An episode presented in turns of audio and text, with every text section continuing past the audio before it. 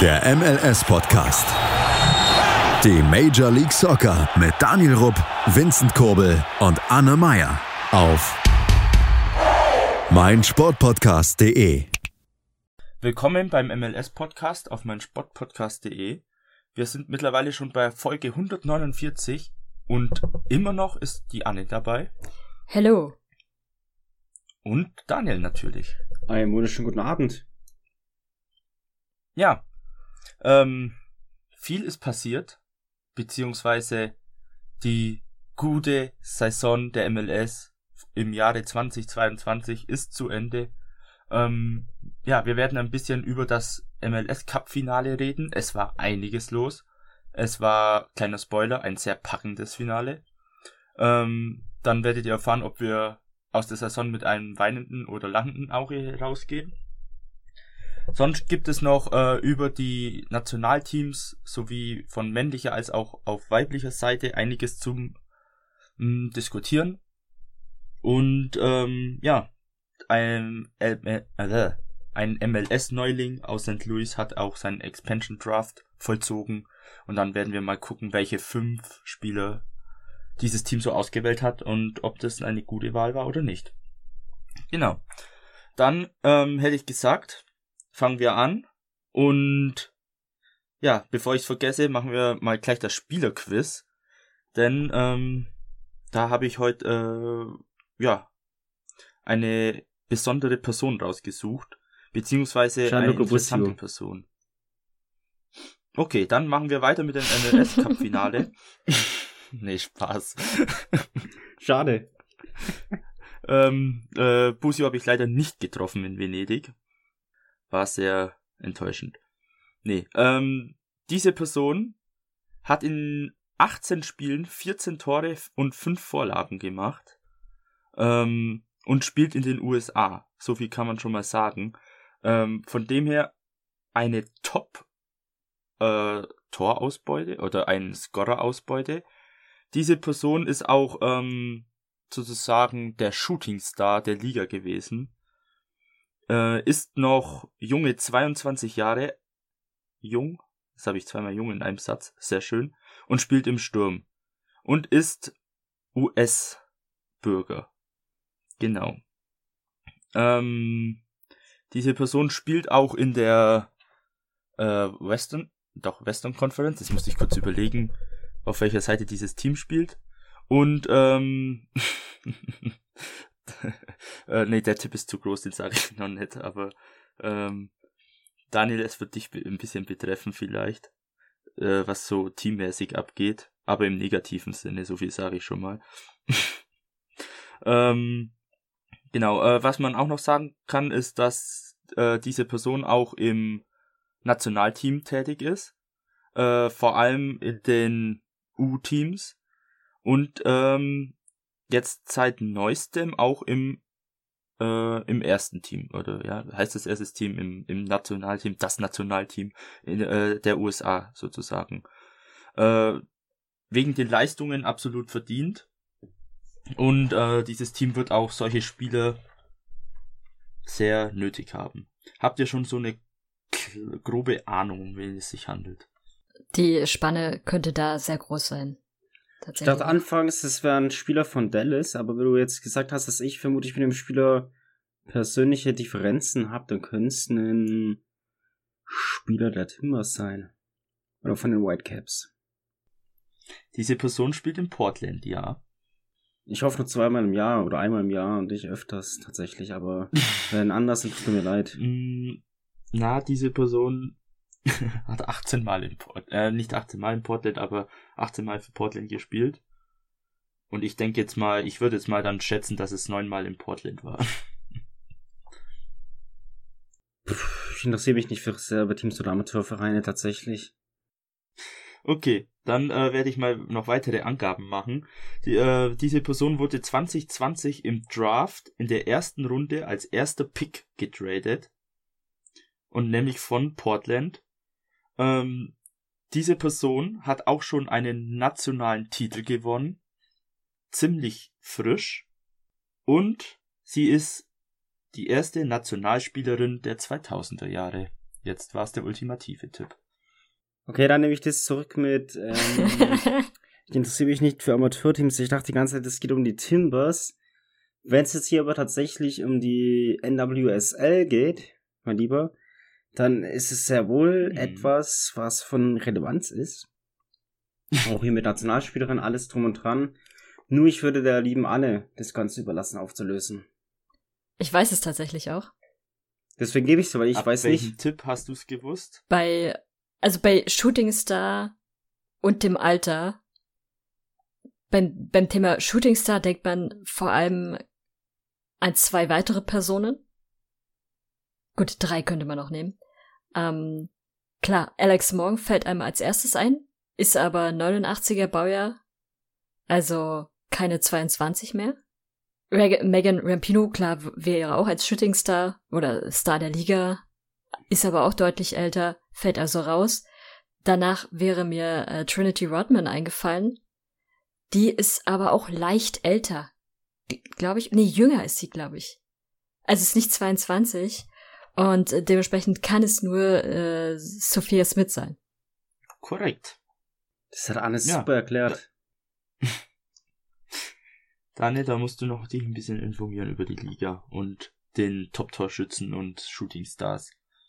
Ja, auf, aber auf alle Fälle, ja, äh, Sophia Smith hat ja eben mh, kleine Wellen geschlagen, weil sie eben als erste US-Nationalspielerin der 2000er Jahre ähm, debütiert hat. Ähm, gibt er dann immer so einen kleinen, ja, ich würde sie nicht auf, äh, so einen kleinen kleinen Hype geben oder halt es, es geht einfach ein bisschen rum, wenn man sich so in dieser ähm, ich nenne es mal in diesem Bereich des Fußballs aufhält, also in dem Fall Frauenfußball oder auch in WSL. Und ähm, ja, und halt einfach diese starke Leistung, 18 Spiele und dazu eben 19 Scorer rauszuholen, ist halt stark mit 22 Jahren. Mm, Also auch nicht selbstverständlich. Dazu war ja auch noch, ähm, dass sie während der Saison zweimal ausgefallen ist, glaube ich habe ich irgendwas gelesen oder so. Also ja, hat jetzt auch nicht komplett fit durchgespielt. Also von dem her starke Leistung und absolut verdient. Und ich glaube, wir werden ähm, für ihr Können oder für ihr Potenzial, was sie hat, dann auch noch später in dieser Folge zurückgreifen können, wenn wir um das Frauennationalteam eben reden. Für das Potenzial, was nicht gereicht hat für einen Sieg gegen Deutschland. USA. Herr Schneiber, jetzt doch kurz an, wenn wir schon eh die. Das, das ist kein kurzes. Thema. Also, Nein, das, wir, das wird später kommen. wir können es machen, aber es wird ein langes Thema werden. Ja gut, dann Es ist meine Folge, Machen wir es es. wird später kommen. später. Ich habe schon mal vorab so viel angeteasert, dass es da ein Spiel gab zwischen den US-Damen und den Damen von Deutschland, aber mehr dazu später. Ich würde sagen, mit ein Hals- und Beinbruch, oder? Genau. Nimmst du das Bein, ich nimm den Hals. Also. Aber ähm, wenn wir gerade ganz kurz bei der NWSL sind, du hattest es ja, Ja. gesagt, die Portland Thorns, ich glaube, wir haben es nämlich gar nicht erwähnt gehabt, äh, sind das wollte ich dort auch noch in diesem Jahr äh, Meister geworden, äh, hatten sich da knapp im Finale durchgesetzt. Und ich bin ganz ehrlich, eigentlich hätte ich es lieber gehabt, wenn sie nicht gewinnen, nicht der Spielerinnen wegen, den gönne ich das durchaus und auch den, ähm, den, den Mitarbeitern des Teams. Aber dieser Clubbesitzer, äh, Stichwort Yates Report, dem gönne ich es ehrlich gesagt so gar nicht. Und deswegen war das so ein kleiner Wehmutstropfen, aber ansonsten haben sie es dann natürlich also verdient. bitte. Also jeder hätte es doch Kansas viel mehr gegönnt im Finale. Naja. Gut, dann ähm, kommen wir eigentlich zum Highlight der MLS-Saison schon. Ähm, in der letzten Folge groß angeteasert, ähm, haben wir viel drüber diskutiert. Und nun ist dieses Spiel der Spiele vorbei. Das MLS Cup Finale zwischen den Los Angeles FC und Philadelphia Union ist Geschichte. Ähm, ja, es ist in inklusive, also man kann schon mal so viel sagen, es ging ins Elfmeterschießen. Alles, was ein Finale hatte, wurde gegeben. Und inklusive Elfmeterschießen endete das Ganze äh, 6 zu 3 für den neuen amtierenden Champion LAFC. Ähm, an der Seite nochmal herzlichen Glückwunsch an den LAFC, beziehungsweise den ganzen LAFC-Fans, die uns zuhören. Ähm, Glückwunsch zum ersten Titel der MLS-Geschichte. Jetzt trabt über euren Logo auch ein Sternchen. Und ähm, ja, für Philadelphia war es natürlich ein sehr, sehr bitterer Abend. Mhm, vor allem, ja, äh, ähm, also fangen wir mal so an. Der LAFC ging in der 28. Minute in Führung von Kellen Acosta. War ein direkter Freistoß ins Tor. Muss man sagen, war ein schönes Tor. Ähm, da, also, ja, kann man echt nicht sagen, war wunderbar. Somit ging es auch in die Halbzeit und nach der Halbzeit hat dann Daniel Gassack ausgeglichen. Dann hat Jesus Murillo äh, das 2 zu 1 in der 83. Minute gemacht, ist ein Innenverteidiger. Ähm, wieso spreche ich das an? Denn auf der anderen Seite hat auch ein Innenverteidiger dann in der 85. Minute gleich Retour das 2 zu 2 gemacht, nämlich Jack Elliott, nach Vorlage von Kai Wagner. Und dieser Jack Elliott hat dann, und jetzt wird's ganz wild, in der 120. plus vierten Minute der Nachspielzeit das 3 zu 2 noch Ich finde, du hast da ein wichtiges Detail ausgelassen, Vincent, ich dich da erstmal dazwischen funk. Mhm erstmal an sich die Partie war in der ersten Halbzeit, war Philly nicht so wirklich da. Man hat gemerkt, LAFC hat Bock. Ja, ich spreche jetzt auch erstmal nur. Nutzt das Heimspiel aus, alles drum und dran. Dann kam sie zurück, ging wieder in Rückstand, kam dann wieder durch einen starken Elliott, der eigentlich hätte MVP werden sollen, zurück. In der Verlängerung gab es dann eine spielentscheidende Szene, Vincent, die davor war. Weswegen mhm. es denn so viel Nachspielzeit gab, und zwar habe ich ja vorhin so schön Hals- und Beinbruch gesagt. Das war eigentlich eine kleine Überleitung. Und zwar der Torhüter von LAFC, Maxim Crepor, ich hoffe, ich habe den Namen jetzt richtig ausgesprochen, hat eine Notbremse gezogen, so ein Tor verhindert, aber auch sein Bein dabei gebrochen. Tatsächlich. Beziehungsweise sein Gegenspieler hat ihm gebrochen, als er vorbeilaufen wollte. An sich klare rote Karte für den Schlussmann von LAFC. Wurde ewig behandelt, also sicherlich 10 Minuten oder so würde ich sagen, was dann auch nachgespielt wurde. Und dann kam der Ersatzkeeper rein. Zudem kommen wir gleich noch zu sprechen. Vincent, du darfst jetzt weitermachen mit dem 3-2, beziehungsweise das hast du ja schön erwähnt. Wie ging es dann weiter?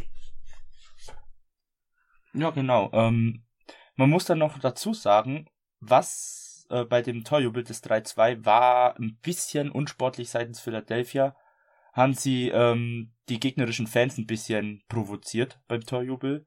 Aber, so aber da gibt's einen mhm. Grund für, weil die Fans die ganze Zeit immer, sobald Philly auch nur in der Nähe war, fingen sie an, Becher zu werfen. Bei jedem, bei jeder Ecke flogen die Becher nur so auf die Spieler. Dass sie dann da entsprechend reagieren, hat mich jetzt nicht so groß gewundert. Also das fand ich jetzt nicht so tragisch. Ja, okay. Die Fans haben schon, also die Fans haben gut Stimmung gemacht. Aber mhm. ständig ist irgendwas geflogen, sobald ein Philly-Spieler da an der Seite stand. Das hat ein bisschen genervt. Das fand ich von den Fans ja unsportlich. Ja gut, dann dann eher verständlich. Das habe ich jetzt nicht mitbekommen tatsächlich, aber ja, äh, dann verständlich. Und dann kam halt eben, ähm, jetzt wollte ich sagen, das Karma, aber gut, dann war es vielleicht gar nicht so Karma, aber irgendwie vielleicht auch schon, denn in der 20. plus 8 hat Edeljoker Gareth Bale tatsächlich äh, noch den Kopfball zum 3 zu 3 gemacht, also in letzter Sekunde. Dass der Typ noch ein Tor macht, hätte ich jetzt nie in meinem Leben gedacht.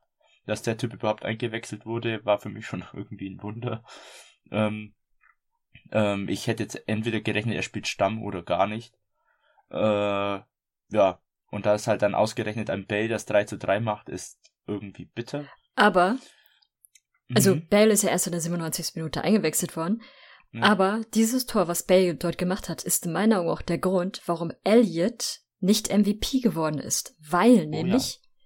Ähm, mir ist Elliot zweimal aufgefallen. Nee, das, das ist falsch. Viermal, viermal. ist er mir, viermal ist er viermal. mir aufgefallen. Mhm. Das erste Mal in der 14. Minute, weil er sich durch eine ganz blöde Aktion eine gelbe Karte geholt hat. Und dann dachte ich schon so, oh, wenn sich ein Innenverteidiger schon in der 14. Minute eine gelbe Karte für eine dumme Aktion holt, ist es richtig blöd. Das ist das erste Mal. Die anderen beiden Male ist er mir aufgrund seiner Tore aufgefallen. Und das vierte Mal ist er mir bei diesem Tor aufgefallen, weil er seinen Job nicht richtig macht und das Tor in meinen Augen vor allem durch seinen, durch seine schlechte Verteidigung zustande kommt und er das überhaupt erst mit verursacht. Ich meine mich aber auch zu erinnern, dass er auch bei den anderen Toren nicht besonders gut aussah. Also Elliot hatte Ups and Downs in diesem Spiel. Und am Ende kostet's dann den, den, den Sieg in der, in der Nachspielzeit. Ich würde aber auch schon fast so weit sagen, dass Elliot trotz diesen zwei Toren eigentlich einer der schlechtesten Spieler war, weil als IV ist es halt der Job, nicht wirklich Tore zu schießen, sondern eben Tore zu verteidigen. Und da hat er vor allem beim 3-3, aber halt wie du schon sagtest, ich glaube, das war sogar das 1-0. Nee, das 1-0 war der Freistoß, ja, dann war es das 2-1. Ja, also, ja, er sah halt einfach nicht gut aus ja. in dem, was er eigentlich hätte tun sollen. Genau. Und das ist halt, wiegt dann für mich mehr wie jetzt zwei Tore, weil das dann schon eher überraschend als IV. Ähm, aber wie gesagt, ja, 14 Minuten gelbe Karte, du kannst das ganze Spiel dann eben nicht mehr so hingehen, wenn was wäre. Und das ist halt auch irgendwie ein Nachteil. Und ähm, genau, und dann kommen wir jetzt zu dieser Szene, was auch Daniel schon angedeutet hat, denn der LAFC musste ja seinen Ersatzkeeper John McCarthy einwechseln. Besondere, äh, besonderer Fun Fact, McCarthy spielte gegen sein Ex-Team Philadelphia Union. Dort war er sehr lange unterwegs. Ähm, warte, ich schau grad wie lang er hat. Habe ich das, finde ich das jetzt zufällig auf die Schnelle? Er hat äh, für Philadelphia auch schon 30 Spiele ähm, absolviert in der MLS. Also ja, auch schon einiges. Bevor er dann zu Inter Miami ging und dann dort weiter zum LAFC. Ähm, ja, und dann kommen wir zu diesem besagten eben Elfmeterschießen. Äh, McCarthy, es war eh schon gerüchtet, habe ich gelesen, dass er fürs Elfmeterschießen hätte eingewechselt werden sollen extra, weil er anscheinend ein guter äh, Torhüter für so Elfmeterschießen ist. Ähm, aber ich weiß jetzt nicht, ob das stimmt oder ob das jetzt einfach jemand geschrieben hat. Ähm, aber gut, fangen wir mal an. Äh, somit steht's 3-3. Es geht ins Elfmeterschießen. Ähm, sehr spannendes, packendes Finale, vor allem nach dieser Schlussphase mit den Toren äh, in der Nachspiel äh, mit den zwei Toren in der Nachspielzeit. Äh, der LAFC darf als erstes schießen und äh, wählt Christian Telo, der auch eingewechselt wurde. Und äh, er verschießt. Dann, Blake äh, oder beziehungsweise ja, Blake hält, genau. Dann ähm, kommt Daniel Gastag, der meiner Meinung nach auch fast stärkste Spieler von Philadelphia der Saison. Der verschießt jetzt diesmal tatsächlich. War das nicht der Schuss über übers Tor? Ja, und wie er verschossen hat. Ich, ich glaube, der ja, fliegt äh, immer noch, der Ball. Der war so hoch. Ich glaube, beide fliegen noch Spannungsspiele. Ja. äh, dann tritt Dennis Buonga an und er netzt ordentlich ins Tor, somit äh, das 4 zu 3 für den LAFC. Dann kommt José Martinez und dann äh, hält John McCarthy, stark finde ich, äh, gut die Ecke gewählt. Dann kommt ein Ryan Hollingshead ähm, und trifft zum 5-3. Bei diesem Dude müssen wir übrigens noch um, ja, äh, um seinen Mustache diskutieren. ja. Also, Anne hat schon mal schön äh, erwähnt, was hast du gemeint, ob er ein Serienkiller ist oder was war's? Der, ja, der, er könnte im Nebenberuf auch Serienkiller sein, so wie er mit seinem Bart aussieht. Das, äh, das sieht, äh, äh, ja, googelt mal Ryan Hollingshead oder schaut äh, Bilder bei ihnen auf Social Media an. Äh, dieser Typ, der, dieser Bart ist legendär. Also das sieht, ähm, ja, Geschmackssache, ob man den noch gut finden sollte. Äh, nachts willst du vielleicht so einem Typ nicht irgendwie auf offener Straße begegnen alleine. Dann, ähm, ja, ist Philadelphia schon mächtig unter Zugzwang, denn es steht 5 zu 3. Ähm, Philly hat zwei verschossene Elfer und wer soll es richten? Kai Wagner. Für mich der zweitstärkste Spieler von Philadelphia der Saison. Und ähm, ja, die ganze Last liegt jetzt eigentlich auf den Schultern des Deutschen, aber auch diesen Ball hält John McCarthy. Und somit hält er schon seinen zweiten Elfmeter. Und somit hat oder hängt alles an Ilias Sanchez Fuß, denn wenn er trifft, ist der LAFC Meister. Wenn er verschießt, geht's noch weiter. Und eventuell kann Philly seine Elfer-Statistik ausbessern. Spoiler konnten sie nicht, denn Ilias Sanchez traf zum 6 zu 3. Somit hat der Ex-Kansas-Spieler den LAFC den Sieg gegönnt. Und Philly äh, muss mit einem peinlichen Elfmeterschießen raustreten, wo alle drei Schützen versagt haben. Aber Oder vielleicht hat vielleicht Ja.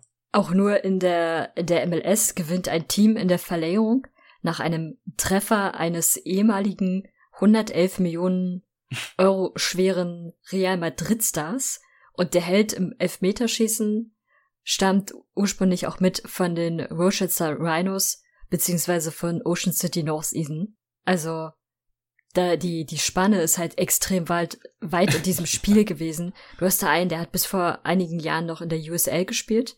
Äh, er hatte jetzt dann zuletzt auch bei den Tampa Bay Rowdies in den letzten Jahren noch mitgespielt, nachdem er bei Philly war und bevor er zu Miami gegangen ist, war er bei den Tampa Bay Rowdies. Mhm. Und da, er ist der Held sozusagen, gemeinsam mit Bale, diesem großen, großen, allseits bekannten Star. Das ist schon eine sehr große Spanne, muss man sagen. Und McCarthy wurde dann eben auch MVP nach, der, äh, nach dem Spiel, oder MVP des Spiels sozusagen. Absolut verdient. Ähm, hat zwei Elfer gehalten, hat seinen Job gemacht nach der Einwechslung. Ähm, ja, wen sonst? anerkennen. hat er keinen Fehler gemacht, von daher. Genau. Mm. Und kleine Anekdote, Ilias Sanchez ist ja, hat äh, somit auch noch ein ehemaliger Barcelona-Spieler den Siegtreffer gemacht. Ähm, ja, nachdem Christian Telo verschossen hat, als ehemaliger Barcelona-Spieler. Stimmt, der hat auch bei Barca gespielt, ne? Ja, das gefühlt halb LAFC kommt aus Spanien. Habe so das Gefühl. Oder Mexiko. ja, das mm. stimmt auch wieder. Ist doch auch Chivas USA. Wisst ihr, was mir das Spiel für Vibes gegeben hat, so jetzt im Nachhinein?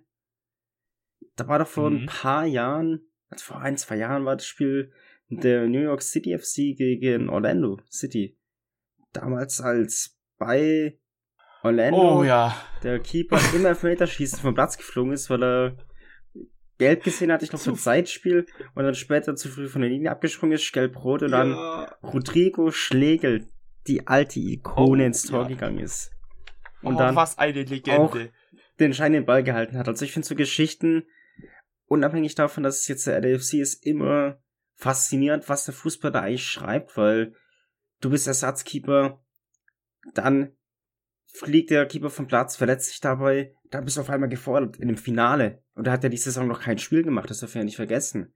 Heißt, er kommt nach acht Wochen immer nur Bank, 90, wirklich 90 Minuten aktiv nur Bank, kommt er rein und dann ist er der entscheidende Mann. Und das finde ich so genial und das freut mich wirklich. Er ist dann einer der wenigen, für die es mich freut, dass hier LFC das Ding geholt hat, weil so Geschichten schreibt nur der Fußball.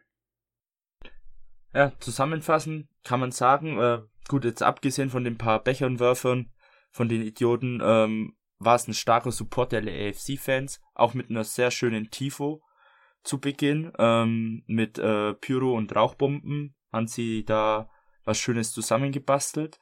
Ähm, die Stimmung war sehr gut, der Steven hat auch paar Aufnahmen geschickt, die wir hier in der Aufnahme noch ein bisschen verarbeiten werden. Und dann könnt ihr da auch ein bisschen vielleicht reinhören. Oder ihr müsst natürlich, wenn ihr die Folge hört. Tja, Pech gehabt. Und ähm, ja, für den LAFC war es sehr bitter, sehr schade, dass sie es, äh, für den LAFC, für Philadelphia Union, schade, dass sie es äh, nicht gepackt haben. Ich hätte es ihnen sehr gegönnt. Sehr sympathische Mannschaft, ähm, mit äh, ja, einer überragenden Saison einfach. Mal gucken, ähm, wie sie jetzt das Finale verarbeiten, was sich da im Kader gemacht oder was dort im Kader noch passiert. Großen und Ganzen muss man sagen, ist ein sehr guter Kader. Ähm, mit aller Voraussicht wird aber halt eben ein Paxton Aronson diesen Kader verlassen. Ich werde auch mal davon ausgehen, dass ein Kai Wagner jetzt diesmal den Schritt nach Europa machen wird, nachdem er es ja schon letzte Saison machen wollte. Und dann, ja, schauen wir mal weiter. Und äh, aber für für Philly war das generell ein sehr harter Tag weil sie das erste, oder sagen wir es mal so, die Stadt Philly ist die erste Stadt, die zwei Niederlagen in Profimeisterschaften am gleichen Tag hatte. Äh, die Astros hatten nämlich auch eine Niederlage. Und was vielleicht noch ganz interessant war, äh, der LAFC hat ja nicht nur den MLS Cup gewonnen, sondern auch das Supporters Shield. Und es gab bis dato fünf andere Teams, die das geschafft hatten, nämlich DC United 1997 und 99, wo ich mir da ehrlich gesagt gar nicht so sicher bin, ob es da wirklich das Supporters Shield in dem Sinne schon gab, weil das ist ja erst später eingeführt worden eigentlich. Sporting Kansas City, Also, sagen wir mal, Supporter steht in Form von Platz eins der, der generellen Tabelle und zusätzlich dann den Meistertitel. Äh, Sporting Kansas City im Jahr 2000, LA Galaxy 2002 und 2011, Columbus Crew 2008, Toronto 2007 und jetzt der LAFC mit 2022. Und ebenfalls ein neuer kleiner Rekord. Das Spiel wurde von 2,155 Millionen Zuschauern in den USA gesehen. Das ist quasi Platz zwei. Platz eins war damals der MLS Cup 1997. Bemerkenswert. Ja, habt ihr dann schon was zum Finale? Mm, War eine spannende MLS-Saison. Am Ende, Absolut. wie gesagt, Supporter Shield gewonnen, MLS Cup gewonnen, wie es Anne gesagt hat. Von daher kann man eigentlich auch schon von einem verdienten Sieger dementsprechend sprechen. Und jetzt gilt's für die Teams verstärken, was schlecht war, ausbessern, was gut lief, vertiefen. Und nächste Saison neu angreifen. Ja. Und ja, was so bei den Teams passiert und wie sie sich verändern und was unsere Tipps sind, das wird dann noch in den kommenden Folgen alles besprochen während der Offseason. Dort haben wir auch einiges geplant, also ihr könnt euch schon mal auf coole Folgen hören. Und ja, wie ihr dran denkt, ähm, äh, was wollte ich jetzt sagen? Lost, hab's vergessen. Ich glaube, du brauchst eine Pause. Genau, dann machen wir jetzt mal Pause, dass, damit sich mein Hirn wieder sortieren kann. Dann hören wir uns gleich wieder. Schatz, ich bin neu verliebt. Was?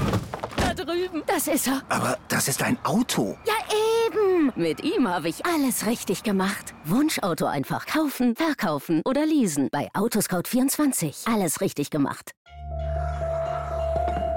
vernimmt sich, was man will. Dann wilde Gerüchte entstanden. Fast nichts davon stimmt. Tatort Sport. Wenn Sporthelden zu Tätern oder Opfern werden, ermittelt Malte Asmus auf meinsportpodcast.de. Folge dem True Crime Podcast, denn manchmal ist Sport tatsächlich Mord. Nicht nur für Sportfans. So, da sind wir wieder zurück aus unserer kleinen Pause. Und ähm, ja, wir kommen mal zum Expansion Draft des St. Louis City SC. Äh, dieser Verein wird ja antreten zur, äh, zur neuen MLS-Saison 2023 und hat jetzt eben wie jedes neues Team den Expansion Draft. Für die Neulinge hier mal noch kurz erklärt. Ähm, die neuen Teams der MLS, wie jetzt dieses Jahr St. Louis City FC, oder eben letztes Jahr Sch äh, Charlotte FC, dürfen vor der Saison immer fünf Spieler im Expansion Draft auswählen. Und das sind Spieler, die von anderen Vereinen, mh, kann man es freigeben nennen? Also, Nicht geschützt wäre eher besser. ja, die nicht geschützt sind eben von anderen Vereinen. Das ist bei jedem Verein eine gewisse Anzahl an paar Spielern, eben die dieser Verein wählen darf. Und das heißt, es ist ein ordentlicher Pool an Spielern. Und da kann man sich dann eben fünf aussuchen, die fürs Team am besten sind, die entweder eben so der Mannschaft weiterhelfen oder die man braucht, um vielleicht andere Spieler zu ertraden oder wie auch immer. Das war zum Beispiel bei Charlotte City FC, oder nee, die heißt nur Charlotte FC, war das äh, letzte Saison auffällig, die haben, glaube ich, von den fünf gedrafteten Spielern gleich drei, oder fünf Spieler, die sie per Expansion Draft geholt haben, glaube ich, drei weiter getradet damals gleich, weil sie dadurch irgendwie Picks bekommen haben für den Super Draft oder andere Spieler im Austausch. Ähm, dieses Jahr hat es nur einen Spieler betroffen und die vier anderen Spieler hat der St. Louis City FC bis jetzt noch behalten. Mm, Und genau, fangen wir mal an. Fangen wir gleich auch mit dem Spieler an, den sie dann weiter verkauft haben. Nämlich äh, vom den Red Bulls haben sie, ja, den Jugend, ich würde schon sagen, ja, Jugendspieler Jake Lagaba geholt, der zuletzt ausgeliehen war. Wo war An die? Tampa Bay Rowdies. Ähm, Genau, La, an die Tampa La Cava Bay kommt aus der Akademie, hat auch für die Red Bulls 2 gespielt in der USL, hat da in der letzten Saison sehr, sehr ordentlich beispielsweise gespielt. Deswegen haben sie ihn am Anfang des Jahres mit einem MLS-Vertrag ausgestattet. Und damit er aber noch mehr Spielerfahrung bekommt, haben sie ihn erstmal zu den Tampa Bay Rowdies ausgeliehen. Und dort hat er sehr, sehr ordentlich performt. Also ich glaube, 18 Scorer-Punkte oder ähnliches. Ich bin mir nicht mehr ganz sicher, was war, aber es 12 Tore und 6 Vorlagen Ja. in 34 Spielen. doch richtig erinnert. Es war auf jeden Fall sehr, sehr ordentlich. Er war definitiv auch einer der wichtigen, wichtigen Spieler bei den Rowdies, die es ja bis ins Conference äh, Final geschafft haben. Und ja, sollte jetzt in dieser Saison quasi wieder zurück zu den Red Bulls gehen. Und ehrlich gesagt, für mich war er ein sehr verheißungsvoller Spieler, weil er ähm, jung ist, aber einen guten Zug zum, zum Tor hat, seine Tore auch macht oder seine Vorlagen macht. Und ja, wer uns regelmäßig hört, weiß ja, Klimala und Tom Barlow bin ich nicht so der Fan von. Klimala war nicht geschützt im Expansion Draft. Tom Barlow ist, warum auch immer, von den Red Bulls aber geschützt worden. Vielleicht noch kurz zur Erklärung. Die, die, es gibt ja verschiedene Punkte, wie ein Spieler geschützt wird oder nicht. Zum Beispiel Homegrown Player unter 25 sind, äh, die den Generation Adidas Vertrag auch haben, sind automatisch geschützt, beziehungsweise Generation Adidas Spieler unter 25 und Homegrown Player, so ist es richtig, sind automatisch geschützt. Und dann sind auch, ähm, was war es noch gewesen? Noch so ein paar andere Bedingungen sind geschützt und du kannst halt eine gewisse Anzahl von Spielern selbst noch schützen. Und das haben sie mit einigen Spielern gemacht, darunter auch Tom Barlow.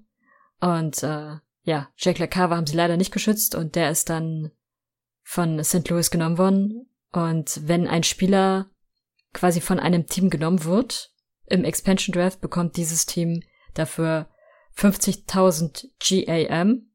Das sage ich nur deshalb, weil sie haben LaCava danach direkt weiter getradet und dafür 150.000 GAM bekommen, also General Allocation Money. Und äh, ja, die Red Bulls haben 50.000 für ihn bekommen. Das ist ehrlich gesagt Frechheit. Mich hat's richtig genervt, weil eigentlich hätte ich den Spieler gerne im Team gesehen, hätte gesehen, dass er da mal die Chance bekommt, in der MLS zu spielen. Bei Miami auf seiner Position fürchte ich, könnte es schwieriger werden, weil äh, da sind sie, sie sind nicht super stark dort ausgestattet. Vielleicht wollen sie ihm ja auch tatsächlich die Perspektive geben. Aber trotzdem glaube ich, wird es für ihn ganz schön schwer.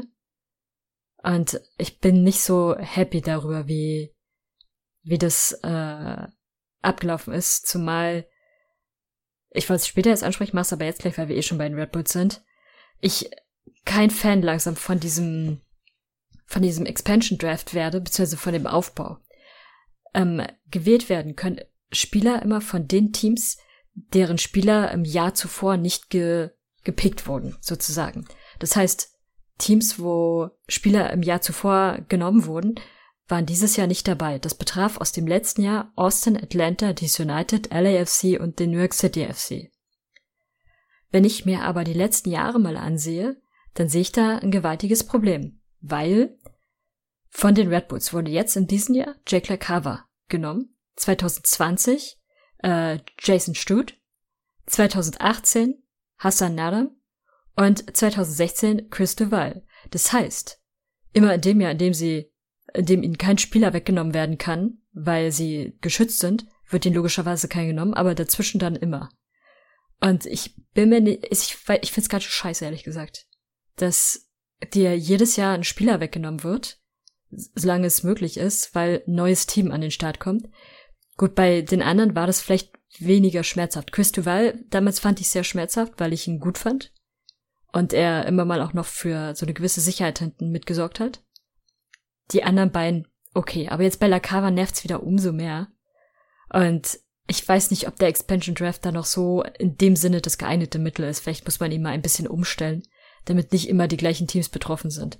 So klar, würde es jetzt im nächsten Jahr wieder einen Expansion Draft geben, wären die Red Bulls nicht dabei. Aber im Jahr darauf kann ich mir, kann man sich sicher sein, wird den wieder irgendein Spieler weggenommen. Und das tut dann halt manchmal schon richtig weh.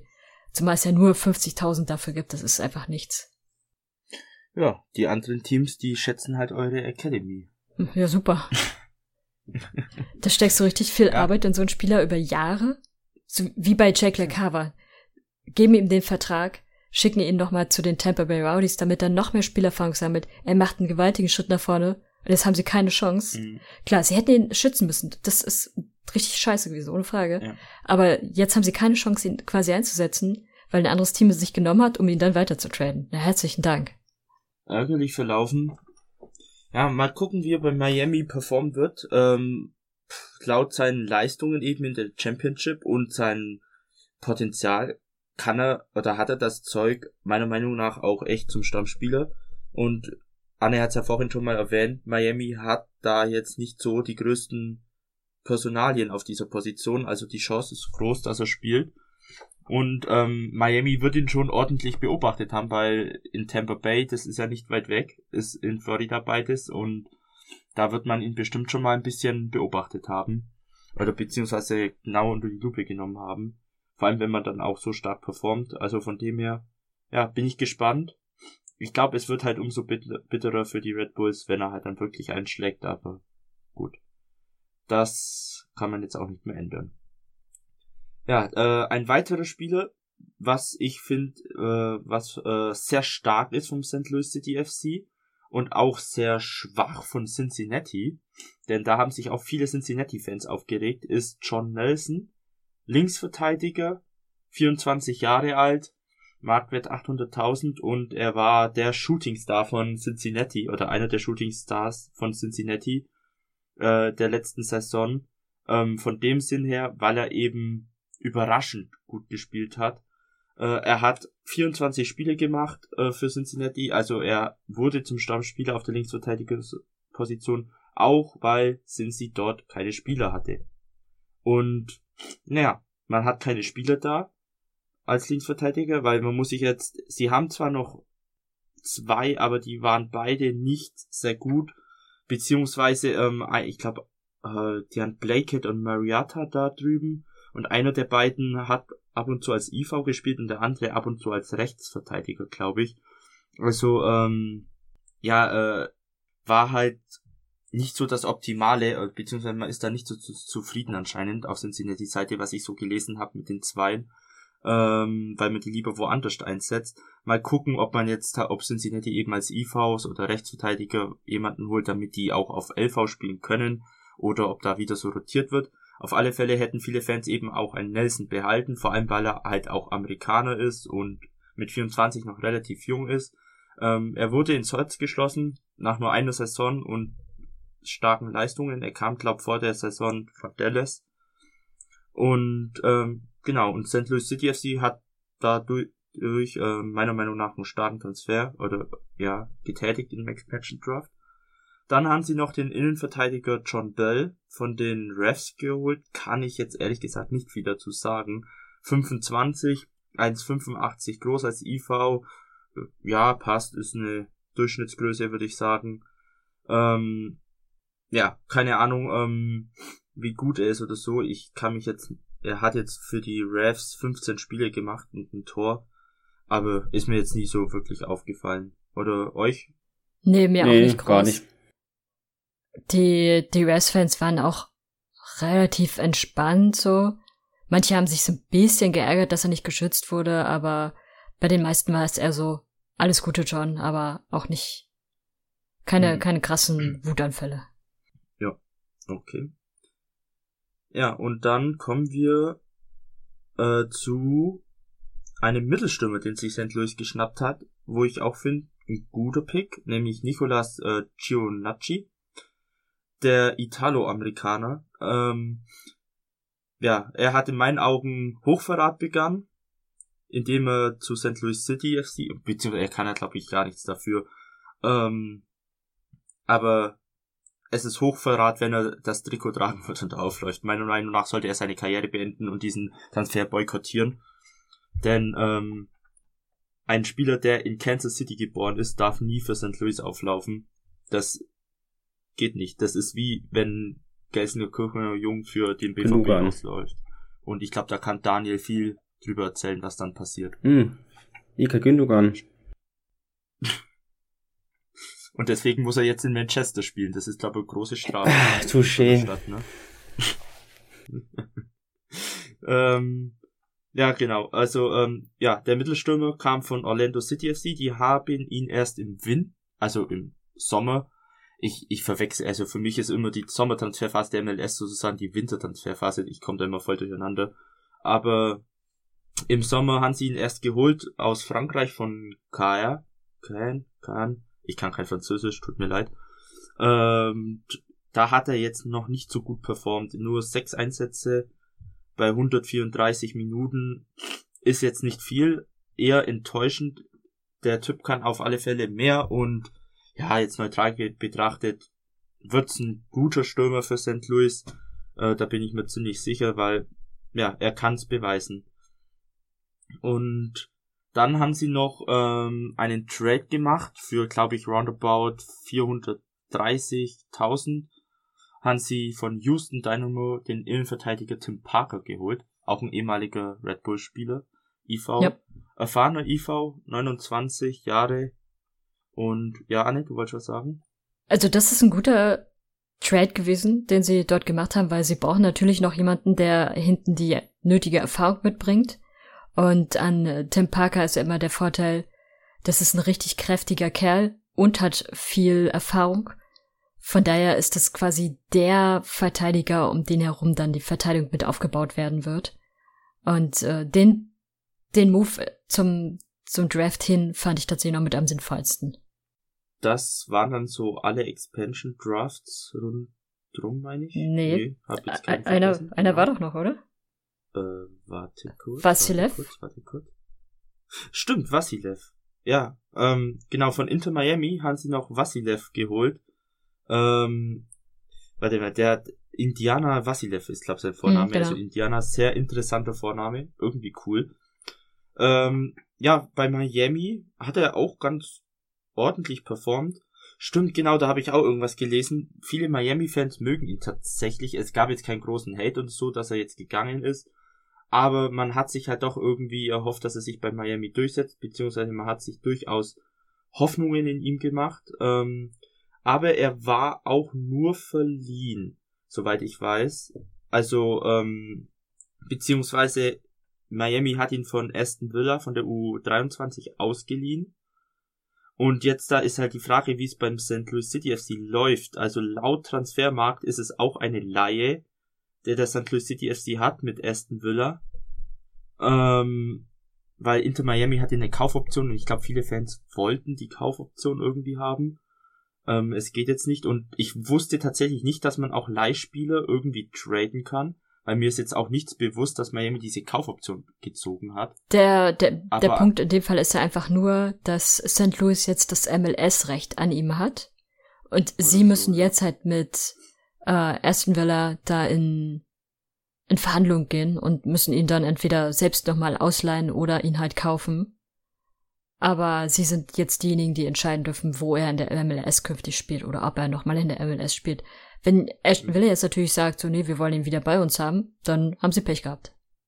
Ah ja, okay. Ja gut, deswegen. Ja, hm, dann ist aber durchaus der riskante Pick gewesen. Aber gut, die würden sich wahrscheinlich schon mit Aston Villa davor zusammengehockt haben oder so, dass die verhandlungsbereit sind, sonst wird man so einen Spieler, glaube ich, nicht picken.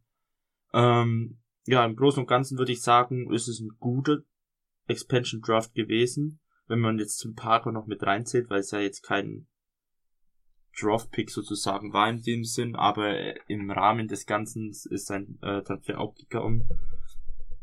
Von dem her im Großen und Ganzen solide, gut gemeistert. Äh, ähm, und wenn man jetzt so einen kurzen Überblick im Kader hat, also ich lese jetzt mal kurz so die Namen vor, den St. Louis City FC bis jetzt hat. Im Tor natürlich Roman Birki, ähm, DP und absolut starke Wahl im Tor, finde ich. Ähm, könnte einer der Topkeeper der MLS werden.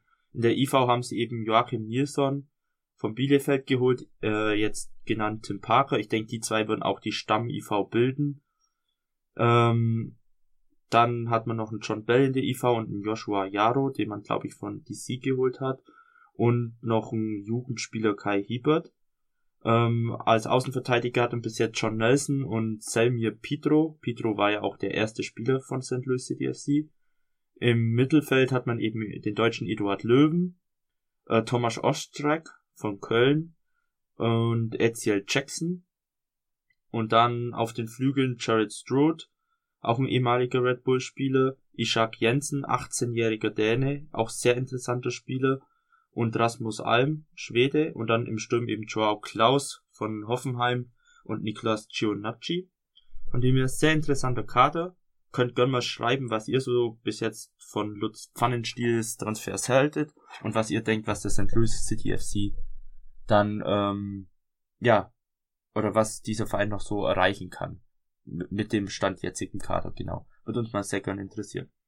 Dann äh, machen wir wieder eine kleine Pause und hören uns danach mit den Nationalteams wieder. Bis gleich. Schatz, ich bin neu verliebt. Was? Da drüben. Das ist er. Aber das ist ein Auto. Ja, eben. Mit ihm habe ich alles richtig gemacht. Wunschauto einfach kaufen, verkaufen oder leasen. Bei Autoscout24. Alles richtig gemacht. So, wir sind wieder zurück aus unserer kleinen Pause. Ähm, ja, wir mussten erstmal Daniel ein bisschen zurechtweisen, wo er hier hingehört und deswegen darf jetzt Anne mal den US Men's National Kader für die WM in Katar vorstellen. Nee, Spaß. Daniel, hau raus. Oh, schade, jetzt wollte ich ihn unbedingt vorstellen. Ich wollte gerade schon sagen, was ein krasser Imposter-Move von dir. mm. Ja, was soll man sagen? Also im Tor gibt es eigentlich keine Überraschung, würde ich jetzt mal sagen. Wir haben Sean Johnson, Matt Turner und Ethan Hobart. Das sind eigentlich so die drei Vertreter im Tor, die man unterschreiben kann. Gut, man kann jetzt darüber diskutieren, inwieweit ein Zach Steffen eine Rolle spielt, aber seitdem er nicht mehr die Nummer zwei bei Manchester City ist, ist, denke ich, auch sein Zug abgefahren. Aber der, also auch seine letzten, äh, letzten Situationen im US Man National Team, die er so hatte, ich fand ihn tatsächlich ziemlich schwach. Er hat ganz Kommt böse, ja dazu. böse, böse Fehler gemacht und körperlich ist er auch nicht in der besten Form in den letzten äh, anderthalb Jahren gewesen, fand ich. Also, den, das, das muss er sich selbst auf die Fahnen schreiben, finde ich. Da finde ich, ist die Entscheidung die richtige. Ja. Mm, dann in der Verteidigung, Einheitszahlen neun Stück.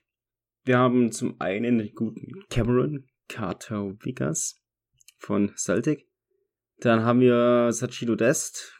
Gut, darüber muss man nicht diskutieren, das ist natürlich klar. Genauso wie Aaron Long. Spielt er bei den Red Bulls. Dann haben wir Moore oder Moore von Nashville. Wir haben von Fulham, Riam. Dann haben wir auch von Fulham Robinson. Sind vielleicht beide gesetzt in der Innenverteidigung? Weiß man ja nicht. Weil, wenn es vielleicht ein Team spielt in der Liga, warum dann nicht auch beim Nationalteam? Dann haben wir einen Vertreter aus der Bundesliga in der Verteidigung und zwar ist es kein geringerer als Joe Skelly. Er spielt bei Mönchengladbach. Ist dort, soweit ich weiß, auch gesetzt, wenn er spielt. Dann haben wir die Andre Jetlin von schmerzhafterweise Inter Miami. Und natürlich, wenn nicht sogar der Spieler hinten drin, der das richten wird, Walker Zimmerman. Na, aber über sowohl Aaron Long wie auch Walker Zimmerman ist zuletzt sehr, sehr viel diskutiert worden, weil sie sich in den letzten beiden Partien beide nicht besonders gut präsentiert haben. Ich bin ein großer Fan von Aaron Long, weil ich finde, dass er bei den Red Bulls seine Arbeit immer sehr oder meistens sehr, sehr gut macht. Er hatte da tatsächlich zwei, drei Partien im Nationalteam, die echt nicht gut gelaufen sind. Aber finde es natürlich super, dass er bei der WM mit dabei sein kann und sich dann hoffentlich bestmöglich präsentiert. Bei Walker Zimmermann ist es sehr ähnlich, finde ich. Er wird meiner Meinung nach in der Liga immer ziemlich gehypt, hat aber in dieser Saison, finde ich, häufiger mal auch Aussetzer gehabt und auch in der Nationalmannschaft halt ähnlich wie Aaron Dong.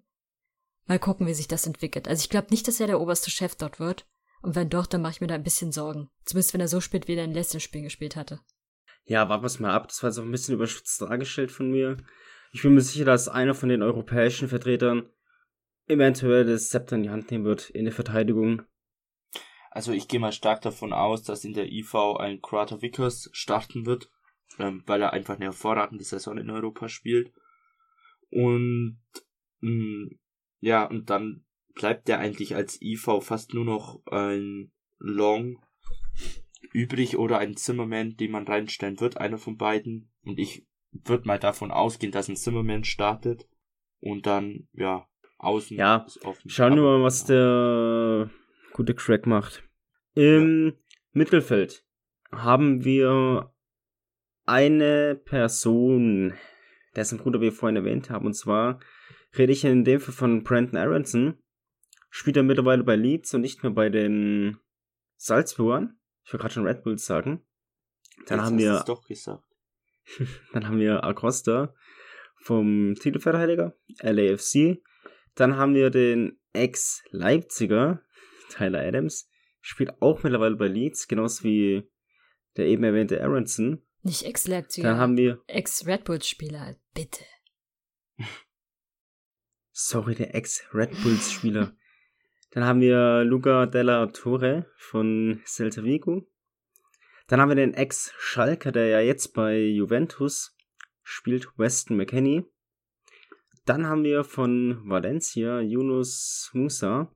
Und wir haben den Mittelfeldregisseur schlechthin, der seit Jahren auf höchstem Niveau spielt. Die Rede ist natürlich von einem meiner Lieblingsspieler, tatsächlich. CR7, auch bekannt als Christian Roldan. Also Von Zum. Mittelfeld muss ich gleich mal sagen, ich freue mich auf Yunus Musa tatsächlich. Ich glaube, der könnte im US-Kader der Shootingstar werden. Ähm, extrem talentierter Kicker, hat auch echt ordentlich gespielt bei Valencia war es, glaube ich. Also da freue ich mich tatsächlich sehr.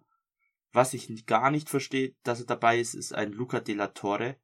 Ähm, hat auf nationaler Ebene nicht viel gerissen in Spanien, meiner Meinung nach, war auch viel verletzt. Und ist jetzt kein Spieler, der mich jetzt überzeugt und in der im Nationalkader ist er mir eigentlich auch nie positiv aufgefallen. Und es ist, er ist ja auch, ah, wie alt, 23, 24? 24. Also jetzt 24, also jetzt kein Spieler, wo man sagt, ja, der ist wegen dem Alter dabei, wie ein Tim Ream, wo man sagt, der in seine Erfahrung oder so kann irgendwas helfen. Ähm, klar, er wird jetzt nicht viel spielen, er ist ein Lückenspieler, aber da gäbe es halt dann durchaus bessere Optionen, wie ein Alex Mule zum Beispiel. Und ähm, ja, man muss schon realistisch bleiben. Und genau, und sonst, ja, finde ich das eigentlich ein gut gewähltes Mittelfeld. Also sonst habe ich da jetzt auch nichts dazu zu sagen. Ja, eben. Eigentlich mit das Beste, was man so haben kann, beziehungsweise die, wo gut performt haben. Von daher kann man sich da nicht beschweren. Im, im Sturm habe ich da eher ein paar Spieler, wo ich nicht mitgehe. Ich würde die gleich erwähnen, außer ihr habt noch was dagegen. Oder habt noch was im Mittelfeld. nee, mach weiter. Na, mach zum Sturm. Okay. Also von Dallas, ganz klar, müssen wir nicht drüber diskutieren. Jesus Ferreira ist, denke ich, ganz klar. Dann haben wir Jordan Morris von den Sounders, wo ich, auch wenn ich ihn sehr wertschätze, nicht so weiß, ob das so eine gute Idee ist, beziehungsweise ob er viel spielen wird. Weil der ist verletzungsanfällig und gerade bei so einem Turnier kann es sein, dass er sich verletzt. Ich würde es mir nicht wünschen. Ganz im Gegenteil. Aber ich habe da so ein bisschen Bauchschmerzen tatsächlich. Das gleiche auch bei Gio Reyna. Wobei in Gio Reyna, wenn er fit ist, ist er absolut gesetzt. Aber leider auch lange verletzt gewesen. Da kann man sich nur das Beste wünschen und hoffen, dass er heil durch dieses Turnier kommt. Genauso ist es bei Christian Pulisic. Gut, er ist jetzt nicht so verletzungsanfällig, aber dafür natürlich gesetzt in Offensive. Wenn nicht sogar einer der Schlüsselspieler im ganzen Team, der den Unterschied ausmachen kann. Dann haben wir den Ex-Veteraner Josh, Josh Sa- Sargent von Norwich, spielt er mittlerweile. Dann haben wir Tim Mia, ist in Ordnung. Und den Ex-Schalker tatsächlich. Nein, nicht Matthew Hoppy, aber Hashi Wright Boah. spielt in der Türkei und ist auch dabei, wo ich nicht weiß, was ein Hashi Wright da drin verloren hat. Also, dieses Sturm. Ich weiß nicht, was Greg Berhalter da geraucht hat. Aber das ist schon teilweise ganz wild. Bei Wright würde ich sagen, okay, er, er wird zwar nicht viel spielen oder so, aber kann man mitnehmen. Der hat jetzt in 13 Spielen in der ersten türkischen Liga 9 Tore und eine Vorlage gemacht. Ist okay. Ähm, 13 Spiele, 10 Scorer, ist eine durchaus gute Leistung, kann man mal mitnehmen. Den nimmst Okay. halt als Joker dann. Genau. Aber was zur Hölle haben dort ein Jordan Morris und ein Tim Ware zu suchen? Tim Ware reißt bei Lille in Frankreich nichts seit Jahren, außer seine Styling-Posts auf Insta. und Jordan Morris, er war halt sehr lange verletzt. Ähm, klar, wenn er gespielt hat, war er nicht schlecht bei den Sounders, aber wie gesagt, er ist sehr verletzungsanfällig, war lange verletzt und hat nicht das gezeigt, was es vielleicht andere Stürmer getan hätten, wie ein Ricardo Pepi zum Beispiel, der nicht dabei ist. Dieser Dude hat die USA zur WM geschossen mit seinem Tor ähm, und er explodiert gerade in den Niederlanden bei Groningen, indem er äh, seitdem er dort spielt in jedem Spiel einen Scorerpunkt gemacht hat. Ich habe jetzt, warte mal, ich kann mal schnell seine Daten rausholen. Ich sag mal in ähm, der Zwischenzeit, was ich glaube. Ja. Ähm, Wright halte ich auch für durchaus den richtigen, den nimmst du einfach als Joker. Äh, Ree halte ich auch für falsch, also ähm, wo war er vorher bei, äh, ich glaube Paris, oder? Ähm, mhm. Da ist, da ist wirklich das Problem, der Junge achtet mehr auf sein Styling als alles andere. Da sehe ich aber schon seit Jahren nicht mehr diesen, diesen Fußballbezug so richtig bei ihm und ja. er war, er hatte sich zwischenzeitlich, glaube ich, verletzt gehabt und kam seitdem einfach schwächer wieder. Das verstehe ich ehrlich gesagt auch nicht, wenn man ihn mitgenommen hat. Vielleicht äh, aufgrund des Namens seines Vaters oder was auch immer. Einen Jordan Morris nimmt man deshalb mit, weil man auch ihn in meinen Augen sehr gut als Joker nutzen kann und vor allem kannst du Jordan Morris, hast du zwei Vorteile bei ihm. Vorteil eins, er gemeinsam zusammen mit, gemeinsam zusammen, alles klar, ähm, zusammen mit äh, Christian Walden sind die Stimmungskanonen in der Kabine. Das sind die, die die Mentalität nochmal nach oben ziehen, die gut, ja. viel Positives mit reinbringen, was in entscheidenden Spielen einfach wichtig sein kann. Und vor allem, der wird nicht die ganze Zeit spielen, das ist klar. Aber auch ihn kannst du hervorragend als Joker nehmen für die Spiele, wo du einen kräftigen Kerl brauchst, der da vorne auch mal so ein paar Schubser wegstoß, äh, wegstecken kann und dann trotzdem das Tor macht. Und ich glaube, da ist John Maus der Richtige. Deswegen finde ich, ist das okay, dass man ihn, ihn mitnimmt und dass er da eventuell mit, ja, auch mithelfen kann. Klar, Christian Pulisic ist festgesetzt. Das ist der Star dieses Teams und ähm, gehört da natürlich auch hin. Und warum Peppy nicht dabei ist, ich vermute, sollte es eine Verletzung geben, wird er der Erste sein, der mit dazukommt. Allerdings gehe ich davon aus, hat man ihn nicht genommen, weil bei, bei Augsburg hat es nicht so richtig funktioniert. Klar, jetzt in den Niederlanden spielt er gerade sehr gut, aber ähm, auch so in den letzten in den letzten Spielen mit der Nationalmannschaft, das hat einfach nicht gereicht. Er hat da, glaube ich, kaum Tore gemacht gehabt. Und das war einfach nicht überzeugend. Und deswegen gibt man ihm jetzt die Zeit erstmal in den Niederlanden. Der kann in vier Jahren immer noch, in der, bei der Heim-WM, kann der immer noch mitkommen zur Nationalmannschaft. Aber jetzt gerade ist, glaube ich, nicht der richtige Zeitpunkt, wo er bei einer WM den entscheidenden Punkt setzt. Das machen dann andere Spieler an der Stelle, die, die da noch mal mehr, mehr Power mit nach vorne bringen. Ich habe jetzt mal nachgeguckt, Peppi hat in acht Spielen fünf Tore, zwei Vorlagen gemacht, jetzt der Eredivisie bei Groningen. Ähm, und ja, bei Morris stimme ich dir auch zu, aber ich frage mich halt, so ein Peppi hätte halt trotzdem mehr verdient als ein Way zum Beispiel, weil, oder Ware, oder wie man ihn da, da, da stimme ich dir total zu, warum der dabei ist, keine Ahnung er ist wirklich nur wegen dem Namen dabei, anders kann ich mir nicht erklären. Und seit Jahren, er wird ja in jedem Testspiel jedes Mal nominiert, wirklich ist mir das aufgefallen. Und der hat nie was gerissen, seit drei Jahren oder so oder vier Jahren.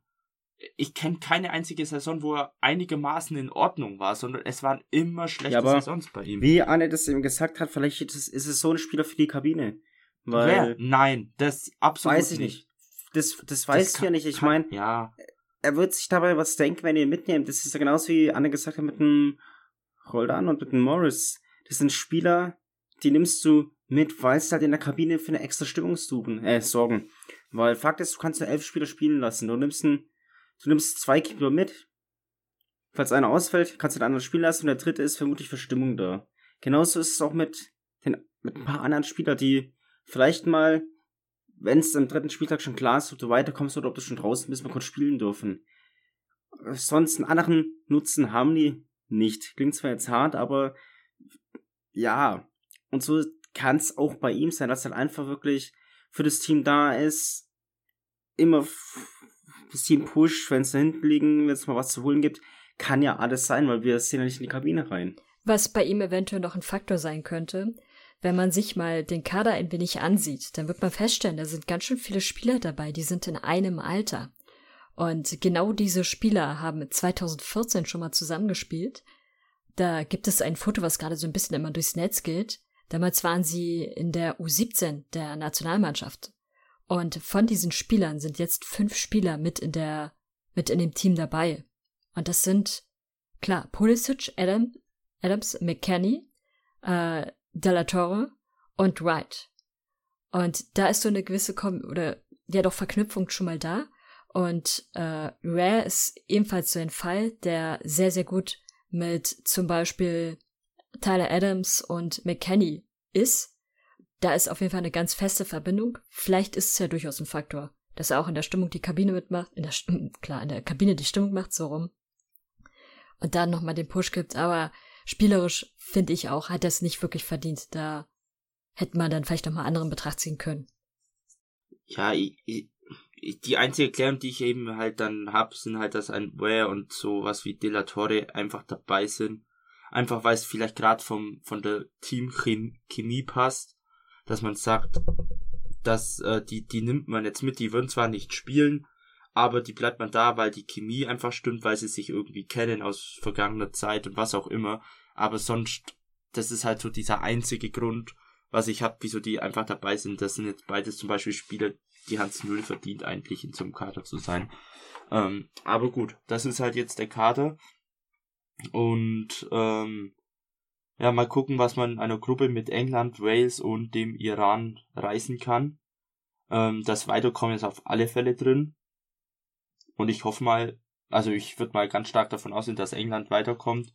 Und dann kann man eigentlich nur hoffen, dass die USA dort sich als zweites Team für die K.O.-Phase qualifiziert und dann den Achtelfinalfluch ablegt, den Was sie ja bei einer WM haben. Eventuell auch noch sein könnte, ähm, sollte es verletzungsbedingte Ausfälle geben, vermute ich, hat Berhalter auch schon zwei, drei Namen, die, die er dann ziehen wird. Darunter ein Malik Tillmann, der ja extra gewechselt ist von der deutschen Mhm. Nationalmannschaft zur amerikanischen. Das fand ich ehrlich gesagt auch ein bisschen bitter, dass sie ihn nicht mitgenommen haben. Und, Und er spielt ja auch sehr gut in Schottland. ja, genau. Sehr, Und, sehr gut sogar. Jordan Chibachö, der bei Union Berlin spielt, äh, Mhm. der ja auch US-Nationalspieler sein kann und zuletzt ja auch ziemlich gut überzeugt hat. ich glaube aber auch auch- Stürmer sogar ist. Auch da fehlt natürlich so ein gewisser Nationalmannschaftsbezug noch. Aber vielleicht, wenn es hart auf hart kommt, es zu viele Verletzte gibt, dass man dann noch mal einen dieser Namen mitziehen könnte. Gerade Tillmann ist da in meinen Augen sehr weit vorne. Ich glaube, Tillmann ist ja mehr einer fürs Mittelfeld und die und äh, Jordan und Pepe ja dann für Sturm. Aber ich Ja. glaube auch so, wie es sich angehört hat, wird, wird dann, glaube für Sturm auch eher Pepe die erste Wahl sein, weil ja auch äh, Behalter gesagt hat, dass ein sehr schweres Gespräch war mit ihm und so und man sich da lang dran gehockt hat. Also würde ich mal da auch stark davon ausgehen, laut dieser Aussage, dass er vielleicht die erste Wahl ist, auch weil er halt schon mehr Erfahrung im US-Team hat wie ein Jordan der ja da, wie du schon sagtest, ziemlich neu ist und er kann, glaube ich, auch noch für Frankreich spielen, Mhm, was er dann genau. wahrscheinlich nicht wird bei, weil Frankreich allein mit dem jetzigen Spielermaterial vier Kader stellen könnte, die alle top wären. Aber ja, für die Zukunft wird er, glaube ich, sicher dabei sein. Ja, Aber genau. was man nicht vergessen darf, die sind ja alle auch noch sehr jung. Das heißt, die, in vier Genau. Jahren ist da auf jeden Fall die nächste Chance. Wo ihr das, wo ihr das gerade erwähnt, relativ jung, wisst ihr, wie alt der Kader ist? Ich würde ein Durchschnittsalter von 24 schätzen. Ich, ich sag mal 25,2. Anne, du bist nah dran. Beziehungsweise es sind 75,5. um genau zu- 75,5? Äh, 25,5 um genau zu sein. Die Ein sind aber Fünfundzwanzig. alt. Kader. 25 Jahre und 175 Tage. Ist damit der zweitjüngste Kader.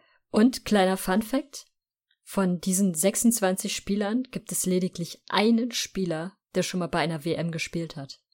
Wer und ist es? den Fakt Tim werde ich jetzt Was? droppen. Tim Nein. Nein. Nein, Oh. ich weiß, wer das ist. Und dieser Spieler ist doch der erfahrenste Spieler in diesem Team natürlich. Bei der WM, er war 2014 in Südafrika der jüngste Spieler damals im Kader des US-Teams. Und spielt zu der Zeit, glaube ich, bei den Sounders. War das nicht Brasilien? Entschuldigung, Brasilien natürlich. Ja, aber wir meinen den gleichen Spieler. Ja, Ja, gut, die dann ist, es, dann ist es wahrscheinlich ein CR7, oder? Nee, die Andre. Ah, den. Nein, also es wird sich zeigen, er übernimmt natürlich, glaube ich, so eine kleine ich will nicht sagen Führungsrolle in der Verteidigung, aber er ist, glaube ich, auch nochmal so ein Spieler, der das Team darauf einstellen kann, was es heißt, bei so einem Turnier mitzuspielen. Vermute ich jetzt mal. Gut, 2018 war sie nicht dabei. 2014 ist acht Jahre her. Von daher. Stimmt, der Andre Jetlin, ja. Wird genau. sich zeigen, wie die Andre Jetlin die Rolle annehmen wird. Als, in Anführungszeichen, Führungsspieler. Vielleicht spielt er auch gar nicht. Spielt er nicht auf derselben Position wie äh, Joe Scully? Ist äh, Joe Scully nicht Linksverteidiger? Naja. Ist immer- Rechtsverteidiger? Ich Ja. dachte. Ah ja, okay, gut, nee. Warte mal, ich schau mal gerade nochmal den Kader an. Äh, auf Jetlin. Nee, Scully ist Rechtsverteidiger. Laut Ja. Transfermarkt. Aber da auf rechts zeigen. spielt auch ein Serginho Dest. Hm. Ja, mal gucken. Wird sich zeigen. Aber so wie laut Transfermarkt, so wie Dest als auch Scully können links spielen. Und auf links hat man dann noch einen Anthony Robinson. Ja, mal gucken. Ähm, man hat durchaus starke Außenverteidiger. Ähm, Gatlin hat zwar die Erfahrung, aber ich glaube, ich würde ihn tatsächlich nicht starten. Ähm, ist ein guter Einwechselspieler, aber ich glaube, da würde ich sowie einen Dest und einen Scully vor ihm sehen. Aber ja, mal schauen. Der Kader hat auf alle Fälle Potenzial. Die letzten Testspiele haben es leider nicht so gezeigt. Die waren ja eher enttäuschend vom US-Team. Ähm, und jetzt kann man einfach mal hoffen, dass es in der, ML, äh, in der MLS, sage ich schon, in der, in der WM einfach besser funktioniert. Und dann sich, ja, dass die Spieler sich vielleicht auch kräftig Erfahrung aneignen, um dann eben bei der Heim-WM in vier Jahren durchstarten zu können. Wisst ihr denn, wer der jüngste Spieler im Kader ist? Im Kader, ich würde auf Skelly tippen tatsächlich. Ja, ist sogar richtig. Wisst ihr, wer danach kommt? Musa, mein Shootingstar. Ja, und da ich gerade jetzt so schön offen hab, wer ist denn danach? Nach Musa. Äh, müsste dann Rainer sein? Der ist noch ziemlich jung, oder? Hast du die Liste offen oder? Nein, tatsächlich nicht. Es ist tatsächlich goldrichtig. Also zwischen Scully und Musa liegen 32 Tage und zwischen Musa und Rainer liegen 16 Warte, Tage. Wer kommt denn eigentlich dann so als auf 4 und 5? Weil ich glaube, da habe ich jetzt. Keine Ahnung, ich sehe hier nur die Also Youngest. Player on the US Men National Team World Cup Roster. Da sehe ich zum Beispiel einen Joe Martinelli, der mit 17 Jahren und 278 Tage bei World Cup 1934 mitgespielt hat. Seitdem hat ihn niemand mehr eingeholt. Danach kommt lustigerweise Julian Green mit 19 Jahren und 10 Tagen. Julian Green. nicht. 2014. Krass. Julian Green. Aber da gibt die Info, die, die sie vorhin getroppt haben, eigentlich gar keinen Sinn. Weil Ich, ich sehe ja auch vom US National Team, dass Dingen 2014 der jüngste Spieler war im Kader. Dann gibt die Statistik eigentlich keinen Sinn. Oder der Fakt von denen. Egal. Egal. Gut. Also einer, einer der jüngsten. Mein Fehler. Sowas. Jetzt Okay. mal einer der jüngsten, nicht der jüngste. Ja, dann gebt uns doch mal gern Bescheid, was ihr so denkt, wie die USA abschneiden wird in Katar. Und dann äh, werden wir eine kurze Pause machen. Und dann wird Anne das umworbene Fass öffnen. Und Daniel und ich werden uns zurücklehnen, die Chips rausholen, ähm, werden essen, genießen, zuhören. Popcorn ist besser. Und Popcorn ist besser, genau. Vielleicht stellen wir uns auch einen Wecker. Ähm, wer weiß, wie lange es geht. Ähm, ein offenes Ende wurde versprochen und dann hören wir uns vielleicht am Sonntag wieder.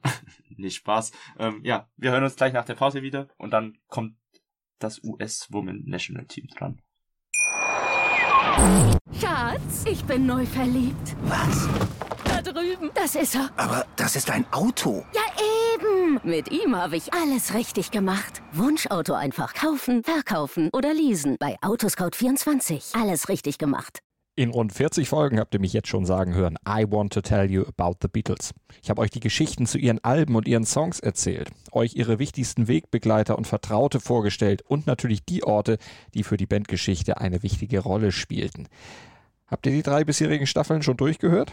Nein? Na, worauf wartet ihr dann noch? Rein in den Podcatcher eurer Wahl und einfach mal losgehört. Und folgt gerne auch unserem Instagram-Kanal iwtty-Beatles Podcast. So, wir sind wieder zurück und ja, die US-Damen haben in Miami unsere deutschen Kickerinnen empfangen, die zurzeit in den USA sind. Ähm, in der Vorbereitung gab's ein, naja, ein Video über das stürmische Wetter in Florida. Ähm, der Sturm, der amerikanische Sturm traf auf das oder auf den deutschen Sturm sozusagen. Ähm, genau, es ja, war leicht windig, oder kann man so formulieren? Das Spiel stand zwischenzeitlich tatsächlich auf der Kipp, ob das stattfinden kann, weil halt wirklich ein Sturm über Florida herzog, gerade über Fort Lauderdale, und man echt die ganze Zeit beobachtet hat, ob dieses Spiel stattfinden kann oder nicht. Aber, naja, es hat stattgefunden. Und, ähm, ja, das Stadion war gut voll, also die Stimmung war da auf alle Fälle. Da war gut was los in Miami und ja, wie kann man das Spiel beschreiben? Also, die US-Damen waren eigentlich, mh, mm, ich würde gar nicht sagen, also in der ersten Halbzeit fand ich sie schon stärker als die Deutschen. In der zweiten Halbzeit fand ich dann tatsächlich die Deutschen leicht besser. Ähm, also war dann so ziemlich ausgeglichen, aber ja gut, äh, es wurde auch viel rotiert dann auch äh, und Spielermaterial durchgetestet sozusagen, dass mal jeder ein bisschen was äh, zeigen durfte. Und dadurch gab es halt eben Schwankungen. Ähm, jetzt bin ich gerade lost, aber ich glaube, die US-Damen gingen in Führung. No. Äh, tatsächlich. Nein. Oder, na, war, ach, dann war es doch die Deutschen, da habe ich kurz was durcheinander gebracht. Genau, dann gingen die deutschen Damen in Führung und die US-Damen glichen eben aus. Ja, genau, ja, doch, ja. Ähm, so war es auch, oh Gott. Und äh, weil ich habe mir nämlich die Highlights mal angeguckt vom ZDF, da, gab es ausführliche Highlights. Und ich hatte Zeit in meiner Zugfahrt, von dem her äh, konnte ich da schön reinschauen. Und was mir da sehr stark aufgefallen ist, so jetzt mal bis zum Stand vom 1 zu 1 von beiden Teams, also man muss sagen, die Torhüterinnen, beide vor allem Froms äh, im deutschen Tor, bockstark. Ähm, also richtig viel rausgehalten. Das Spiel hätte deutlich höher ausgehen können, wenn da vielleicht andere Torhüterinnen auf beiden Seiten drin standen. Also da war sehr viel los. Ähm, Froms ist auch aufgefallen durch ein Eigentor. Ähm, der Ball, ja, Murphy, klatschte. Nicht Froms. Hm? Kannst du aufhören, die Torhüterin und die Mannschaften zu verwechseln? Habe ich? Ah, schon wieder. Mal verdammt. Dann eben die. äh, also, soll ich es übernehmen oder kriegst du es hin? Habe ich, habe ich jetzt echt wieder, ja, ich hab's verpeilt. Auf alle Fälle der, äh, die, das Eigentor der Amerikanerin. So, um es jetzt richtig zu. Viel nach dem Schluss durch Clara Bühl. Aktion war noch nicht ganz geklärt. Knall gegen Pfosten. Also der Ball gegen Pfosten prallt dann an die Schulter der Torhüterin, der Amerikaner. Dann ins Tor rein. sind eigentlich immer ärgerliche Gegentore. Das gleiche ist tatsächlich Merle Frums bei der EM passiert. Vincent, vielleicht denkst du deswegen daran. Es ah. war im Halbfinale gegen Frankreich. Ja, deswegen hatte ich ja, ich habe es irgendwie vertauscht. Aber ich, ich frage mich halt dann auch wieder bei solchen Dingen, kann man das als Eigentor zählen, weil Natürlich. an sich, aber du kannst doch nichts dafür, dass der Ball in deinen Rücken irgendwie reinfällt. Also, Schau doch mal Thomas Lafiblitz an, dem, dem sein Eigentor damals. Es ja, ist halt Eigen, beziehungsweise Eigentore machst du nicht absichtlich, Vincent, von daher. Sie passieren halt. Ja, ja, es ist bitter.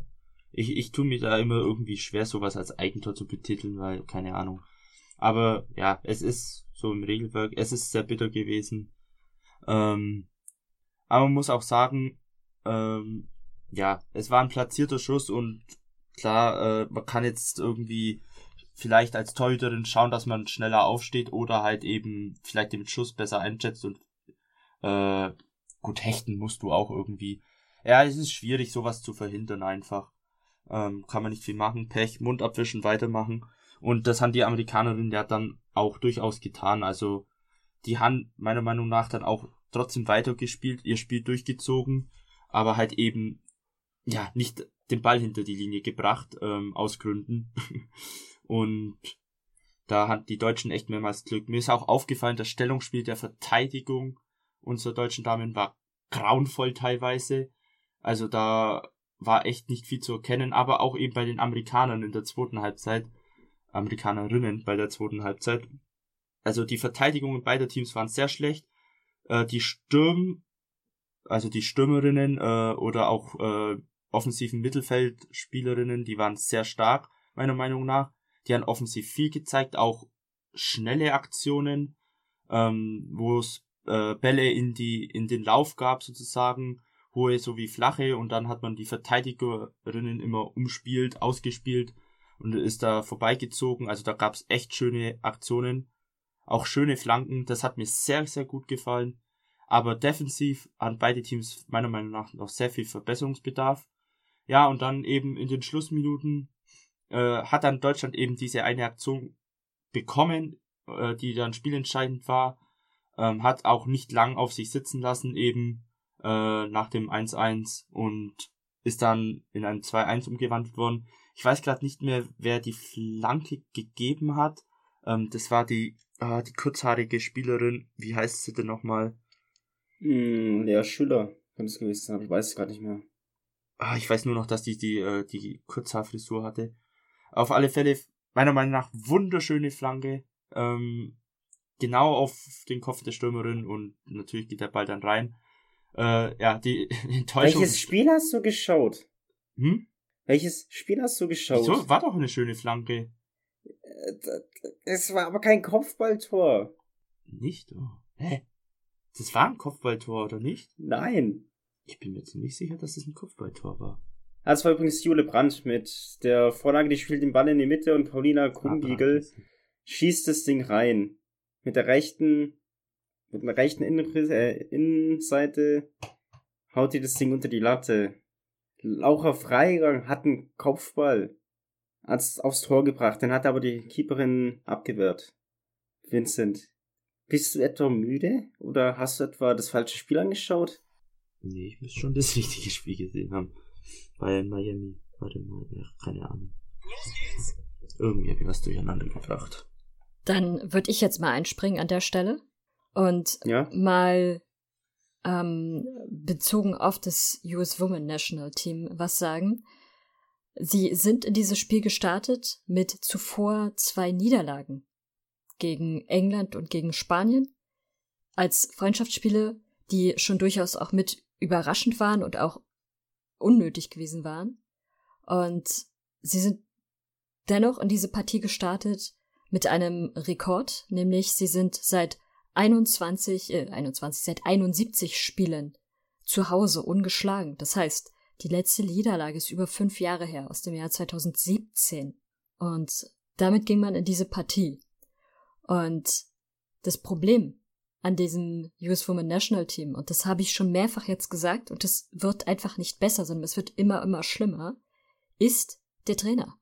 Vladko An äh, Andulowski ist in meinen Augen die völlig falsche Besetzung für dieses Amt, weil 2019, als sie den WM-Titel gewonnen hatten, damals mit Jill Ellis, war dieses Team ein sehr offensiv spielendes Team, was sehr schnell auf Pressing gesetzt hat, was eine sehr, sehr hohe Gewinnermentalität hatte und wirklich mit sehr vielen offenen Aktionen sehr schnell auch wieder in Ballbesitz kam und dann schnell Aktionen einleiten konnte, um die Tore zu machen. Das hat Andonowski rausgenommen. Und der hat noch ganz viele andere Sachen rausgenommen, die einfach sehr, sehr schlecht mittlerweile sind. Und warum sie seit 71 Spielen auch zu Hause noch umgeschlagen sind, also seit 2017. Warum sie bis jetzt sozusagen ungeschlagen waren, lag nicht daran, dass er gute Arbeit gemacht hätte. Ganz im Gegenteil. Sonst hat einfach nur noch die Früchte von Jill Ellis abpflücken können. Und jetzt langsam ist aber der Baum beendet, beziehungsweise es gibt keine Früchte mehr oder nur noch wenige Früchte auf dem Baum. Und dann segelt es gerade eine Niederlage nach der anderen. Problem ist, ähm, das merkt man auch ein bisschen an den Interviews, die er nach diesen Spielen gibt, dass er einfach eine völlig andere Wahrnehmung hat von dem, was da tatsächlich passiert. Er hat nach diesem Spiel zum Beispiel gesagt, dass sie gut gespielt haben, hart gespielt haben und alles gemacht haben, was von ihnen erwartet wurde, um den Ball ins Netz zu bekommen. Ja, also klar, sie haben nach vorne gespielt, vor allem in der ersten Halbzeit, da gab es ja einige Chancen. Aber alles andere funktioniert halt nicht und das schon seit geraumer Zeit nicht. Und das ist das Problem, was er offensichtlich nicht erkennt. Und mittlerweile äußern sich sogar auch ehemalige Nationalspielerinnen dazu, beziehungsweise auch Alex Morgan hat sich dazu schon jetzt frisch geäußert, aber sehr versteckt. Ähm, aber Carly Lloyd zum Beispiel, die ja erst vor einigen Monaten ihren Rücktritt erklärt hat und die ja eine Legende im US-Nationalteam ist, stellte fest, dass diese, dass diese Winning Culture, die das Team zuvor immer hatte, was auch so typisch für amerikanische Teams einfach ist, aber was wirklich gerade dieses US-Frauenteam extrem hatte, die ist komplett weg. Das merkt man daran, dass sie beispielsweise in den, in den letzten fünf Minuten, du liegst eins zu zwei hinten zu Hause. Und es ist sich aber nicht vernünftig um den Ball ähm, gekämpft worden, um da diesen Ball wieder sich zu angeln und dann doch nochmal eine Torschance zu haben. Und auch so dieses, ja, wir werden siegen. Ähm, die, die Fans beispielsweise haben ja diesen Slogan, I believe that we will win. Und das ist auch so ein, so ein Standardding eigentlich für die Nationalmannschaft. Problem ist aber, dass, und das ist der, das ist das Problem, was Antonowski verursacht. Er schafft es nicht, diese Mentalität an die neuen, jüngeren Spieler weiterzugeben. Und das ist das, was Carly Laut vor allem kritisiert. Äh, sie stellte fest, dass sie, dass dieses Team, wie es, wie es jetzt gerade ist, ist das talentierteste und beste Team, was sie jemals in der Geschichte der US-Nationalmannschaft hatten. Aber diese Gewinnermentalität hat nicht jede Spielerin automatisch, sondern die muss einem antrainiert werden. Und das machst du in den Trainings, das machst du, das ist die Aufgabe des Trainers, das weiterzugeben an die neuen jüngeren Spieler, indem wirklich auch zum Beispiel im Training immer darum sich sozusagen bemüht wird, dass auch im Training jedes Spiel gewonnen wird. Dass man, dass man dann versucht, wirklich immer noch mal einen draufzusetzen und bis zum letzten alles zu geben. Das macht er aber mit diesem Team nicht mehr so. Die Verantwortung liegt da bei dieser Angelegenheit vor allem bei ihm und ja, findet aber seit drei, vier Jahren schon nicht statt. Drei Jahren, er ist seit drei Jahren Trainer. Und ähm, das führt aber dazu, dass eben bei einem, bei, bei einer bei einer drohenden Niederlage hat nicht weitergekämpft wird, sondern man einfach dann, pff, ja, okay, ist so, ist ja nur, ist ja nur ein Freundschaftsspiel. Und die Heather O'Reilly geht da in eine sehr ähnliche Richtung, dass die, die Mentalität auch so gerade in dieser Partie jetzt, in den letzten 30 Minuten, hat man gesehen, dass diese Mentalität einfach massiv fehlte. Da sind zu viele Pässe durch den, von den Deutschen ähm, im Strafraum gespielt werden, worden, oder es gab überhaupt die Möglichkeit, dass sie gespielt werden. Und sie wurden nicht gut geklärt. Das ist komplett untypisch für die US-Nationalmannschaft. Auch das, was ich gerade eben schon mal sagte, dass man, wenn man zurückliegt zum Beispiel, in den letzten fünf Minuten nicht nochmal die Anstrengung unternimmt, sich sofort immer wieder direkt den Ball zurückzuholen, um nochmal eine Chance zu kriegen, um dieses Spiel noch zu gewinnen. All das fehlt, aber das ist das, was halt diese Mannschaft immer so krass ausgemacht hat. Und ich erinnere mich da wirklich an Spielen, auch während der, während verschiedener WMs, wo genau das der Fall war, wo man wirklich krass gemerkt hat, die stimmen immer noch weiter nach vorne, die wollen immer noch mehr Tore schießen, die wollen, die wollen siegen, die wollen zeigen, dass sie die Besten sind. Und das ist aber nicht mehr da. Und das ist seit anderthalb Jahren jetzt schon nicht mehr da. Das hat man bei den Olympischen Spielen gesehen. Da fand ich, hat man es schon sehr stark gesehen. Jetzt bei den letzten Freundschaftsspielen auch. Und das Problem ist, es wird nicht besser. Und was Heather O'Reilly Chappie gesagt hat, ähm, fand ich sehr, sehr gut. Sie sagt nämlich, uh, get the fucking ball down and uh, on the field and fight. Und das findet halt nicht mehr statt. Was aber so wichtig ist. Auch dass zum Beispiel im Mittelfeld die, die Deutschen äh, spielen gelassen wurden und man sie gar nicht angegriffen hat. Ist auch untypisch für dieses Team. Das Problem ist halt, dass Anderowski sehr stark auf eine hohe Defensive sozusagen setzt. Problem aber, es passt nicht zum Team. Es passt nicht zur Mentalität des Teams und funktioniert einfach nicht. Das merkt er auch nicht. Ein Beispiel, wie man es besser machen könnte. Man will ja nicht nur meckern, man will ja auch was Produktives sagen. Das kommt jetzt nicht von Heather O'Reilly, sondern ist so eine, so eine kleine Analyse dessen. Eine Becky Sauerborn spielt nicht. Warum? Becky Sauerborn ist die Spielerin, die die Erfahrung hat, die du hinten in der Verteidigung brauchst. Problem ist nämlich, er wechselt einfach viel zu oft die, die, den Kader durch, auch während der Spiele, sodass die Spielerinnen gar kein, gar keine eigene Kultur entwickeln können, keine, dass die Chemie sich nicht entwickeln kann und auch, dass sie dass sie keine Erfahrungen vernünftig sammeln können, wenn sie nur ein oder zwei Spiele mal spielen und danach auf einer anderen Position vielleicht sogar mal oder dann plötzlich wieder gar nicht mehr. Und das merkt man ganz stark in der Defensive. Da fehlt Becky Sauerborn mit ihrer Erfahrung, die hinten Ruhe und Ordnung reinbringt, weil da sind jetzt gerade sehr viele junge, unerfahrene Spielerinnen, die dann auch noch körperlich viel zu soft sind und eben sich nicht mal da mit reinwerfen. Und das waren eben auch die beiden Spielerinnen, die vor allem Fehler verursacht haben. Also Cook und Grimmer sind es in dem Fall, die einfach nicht als Innenverteidigerinnen geeignet sind. Da fehlt dir diese Becky Sauerbrunn einfach zu sehr. Und was man machen könnte, situationsbedingt könnte man eine Lindsay Horan auf die Sechs zurückziehen, was sie früher häufiger gemacht hat, und dann kann man eine Sanchez ins Mittelfeld setzen.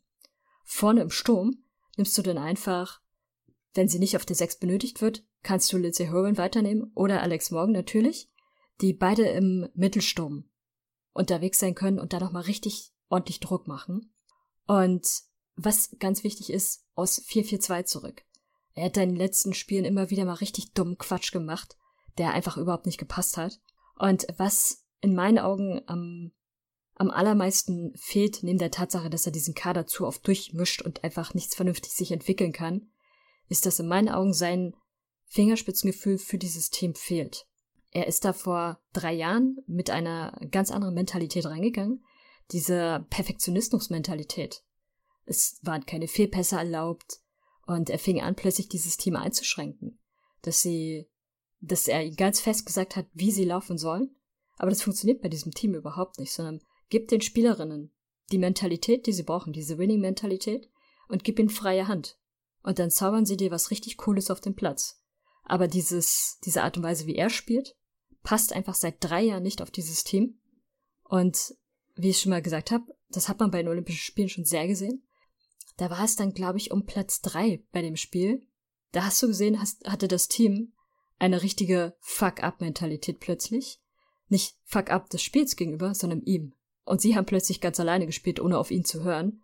Und das Spiel haben sie, wenn ich mich jetzt nicht völlig irre, gewonnen gehabt. Und das haben sie auch ziemlich gut wieder gespielt. Das war so ab der zweiten Halbzeit in etwa. Da hat man gemerkt, sie spielen wieder so, wie sie es früher gemacht haben. Aber solange sie unter ihm spielen, funktioniert es überhaupt nicht. Und das muss dringend geändert werden. Das heißt, er muss dringend weg, damit dieses Team noch genug Zeit hat, sich zu entwickeln, weil im nächsten Jahr ist die WM. Und es gibt einen klaren Anspruch, und der Anspruch ist die Titelverteidigung. Das wird mit ihm nicht funktionieren. Ja. Noch was hinzuzufügen, Daniel?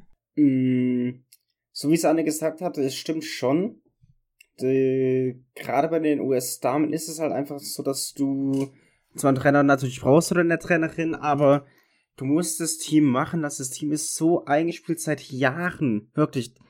Die sind erfolgreich, weil sie den Fußball, den sie spielen, über die Jahre perfektioniert haben. Immer weiter verfeinert, verfeinert und verfeinert. Und das, was jetzt gemacht wird, ist halt einfach ein Rückschritt. Und so darf es nicht sein. Da muss jemand her, der das Team, so wie es ist, fördert und fordert und natürlich auch besser macht. Und aktuell ist es, wie Anne gesagt hat, null gegeben. Im Gegenteil, es ist ein Rückschritt. Ist zwar für die Gegner gut, wenn es mal einen anderen Weltmeister gibt, aber gerade für die US-Damen, nee, muss nicht so sein. Da muss neuer Wind her, neues Konzept und die Damen machen lassen. Und dann wird es was nächstes Jahr im Down Under. Was ja auch, also da sind ja viele neue Spielerinnen auch mit dabei, was ja gut ist. Und das kann auch wunderbar funktionieren mit den neuen Spielerinnen, aber halt nur, wenn du die vernünftige Mischung machst. Und halt in der Verteidigung sieht man das, ich habe es ja schon mehrfach jetzt angesprochen, sieht man das viel zu gut. Er hat da bisher nur junge, unerfahrene Verteidigerinnen eingesetzt, vor allem als Innenverteidigerinnen. Und die Erfahrung fehlt aber. Es fehlt dir die eine Person, die da hinten mit Ruhe reinbringt und die, die nochmal so ein bisschen das Stellungsspiel besser setzt. Und das ist so, so ein Punkt. Und der, die nächsten Schritte müssten eigentlich sein, abgesehen von einem neuen Trainer, beziehungsweise der muss auf jeden Fall, es muss eine neue Trainerperson sein. Und danach nimmst du die älteren Spieler, Spielerinnen, die Erfahrung haben, und ergänzt sie mit den neueren Spielern, lässt sie aber wirklich ihr eigenes Ding machen, so wie sie früher auch gespielt haben. Dieser offensive Fußball mit dieser Gewinnermentalität, und schon wirst du die Nationalmannschaft wieder sehen. Weil natürlich sagen jetzt viele immer, ja, der Fußball in England, Spanien und Deutschland hat sich weiterentwickelt, die Amerikaner, die, die Nationalteams sind stärker geworden. Ja, sind sie. Aber auch das amerikanische Team ist stärker geworden. Und das Potenzial, was in diesem Team steckt, wird in keinster Art und Weise geholt. Und es liegt einzig und allein an ihm und seinen Entscheidungen, die einfach in die falsche Richtung gehen. Ja, absolut. Also da sollte man auf alle Fälle noch ja ein bisschen das ganze äh, Trainersystem, das heißt Trainersystem, aber den Trainerposten stark überdenken und da was tun, weil ja kein, es hat halt einfach keinen Sinn, ähm, was dieser Trainer hier so leistet und ja wie gesagt, große Turnier steht an und da weiß nicht, da, da kann man nicht so weitermachen. Auf alle Fälle geht das nicht. Ähm, und man muss das Potenzial natürlich ausnutzen und die USA ist, wie halt auch schon erwähnt, ein Top-Team, ein, äh, auch ein Top-Favorit und man, man möchte eigentlich dann so ein peinliches Ausscheiden vor allem vermeiden und zurzeit sieht's halt auch meiner Meinung nach einfach danach aus, dass man da schon kläglich scheitern könnte. Gut, ähm, sonst sie, habt ihr nichts Sie haben auch zu- noch mal weiter, ja? ein zweites Spiel gegen die deutschen Damen. Mal gucken, wie sich das dann entwickelt und äh, Genau. was, was Andonowski danach wieder für komische Pressekonferenzen gibt. Also wer, wer Zeit hat, kann sich die gerne mal ansehen. Vorher das Spiel ansehen und dann seine Pressekonferenz. Und man wird denken, der, der, er redet über ein ganz anderes Spiel. Es ist sehr faszinierend. Ja, genau. Da hat Wann man denn das Spiel, Anne? Pressekonferenz. Was ist deine? Wann ist denn das Spiel? Das zweite Spiel. Das ist am Sonntag um 23 Uhr. Ist natürlich die Frage, die Folge wird dann noch nicht online sein. Dann halt. Man kann sich's in der Wiederholung ansehen. Genau. ähm, ja. Dann, wenn sonst nichts mehr ist, ihr habt nichts mehr, oder? Nee, wir haben genug gelabert. Gut. Dann ähm, bewertet uns gern bei Spotify oder allen anderen Podcast-Kanälen. Darüber würden wir uns sehr freuen. Ähm, auch über Feedback, wenn wir auch sehr dankbar. Ähm, was können wir besser machen? Was für Themen könnten wir vielleicht mal ansprechen? Vor allem jetzt in der Off-Season haben wir auch etwas mehr Zeit, vielleicht Themen anzusprechen, wenn ihr irgendwie neu dabei seid bei der MLS, Fragen habt, was auch immer. Ähm, keine Scheu, fragt uns ähm, und dann werden wir das mal alles anreißen. Die Zeit ist jetzt da.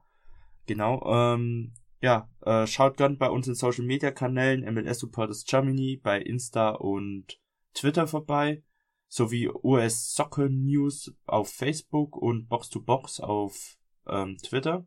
Äh, unser Discord-Server ist auch unten in der Beschreibung verlinkt. Schaut auch dort gern vorbei. Ähm, dort schauen wir normalerweise, wenn die MLS-Saison ist, immer am Wochenende die MLS-Spiele zusammen an. Jetzt in der Offseason ist es etwas ruhiger, aber wir schauen auch dort unter anderem, falls hier NFL-Interessierte gibt, die NFL an am Sonntag. Ähm, vielleicht kommt ihr ja da auch mal dazu, genau. Sonst, ähm, ja, war's das soweit. Ich müsste alles haben, nichts vergessen haben. Und dann verabschiede ich mich und wir hören uns dann bald wieder. Bis dahin, ciao Kakao. Bye bye. Landesgarten, ciao. Schatz, ich bin neu verliebt. Was? Da drüben. Das ist er. Aber das ist ein Auto. Ja, eben. Mit ihm habe ich alles richtig gemacht. Wunschauto einfach kaufen, verkaufen oder leasen. Bei Autoscout24. Alles richtig gemacht. Wie baut man eine harmonische Beziehung zu seinem Hund auf? Puh, gar nicht so leicht. Und deshalb frage ich nach, wie es anderen Hundeeltern gelingt, beziehungsweise wie die daran arbeiten. Bei Iswas Dog reden wir dann drüber. Alle 14 Tage neu mit mir, Malte Asmus und unserer Expertin für eine harmonische Mensch-Hund-Beziehung, Melanie Lippisch. Ist was, Dog? Mit Malte Asmus. Überall, wo es Podcasts gibt.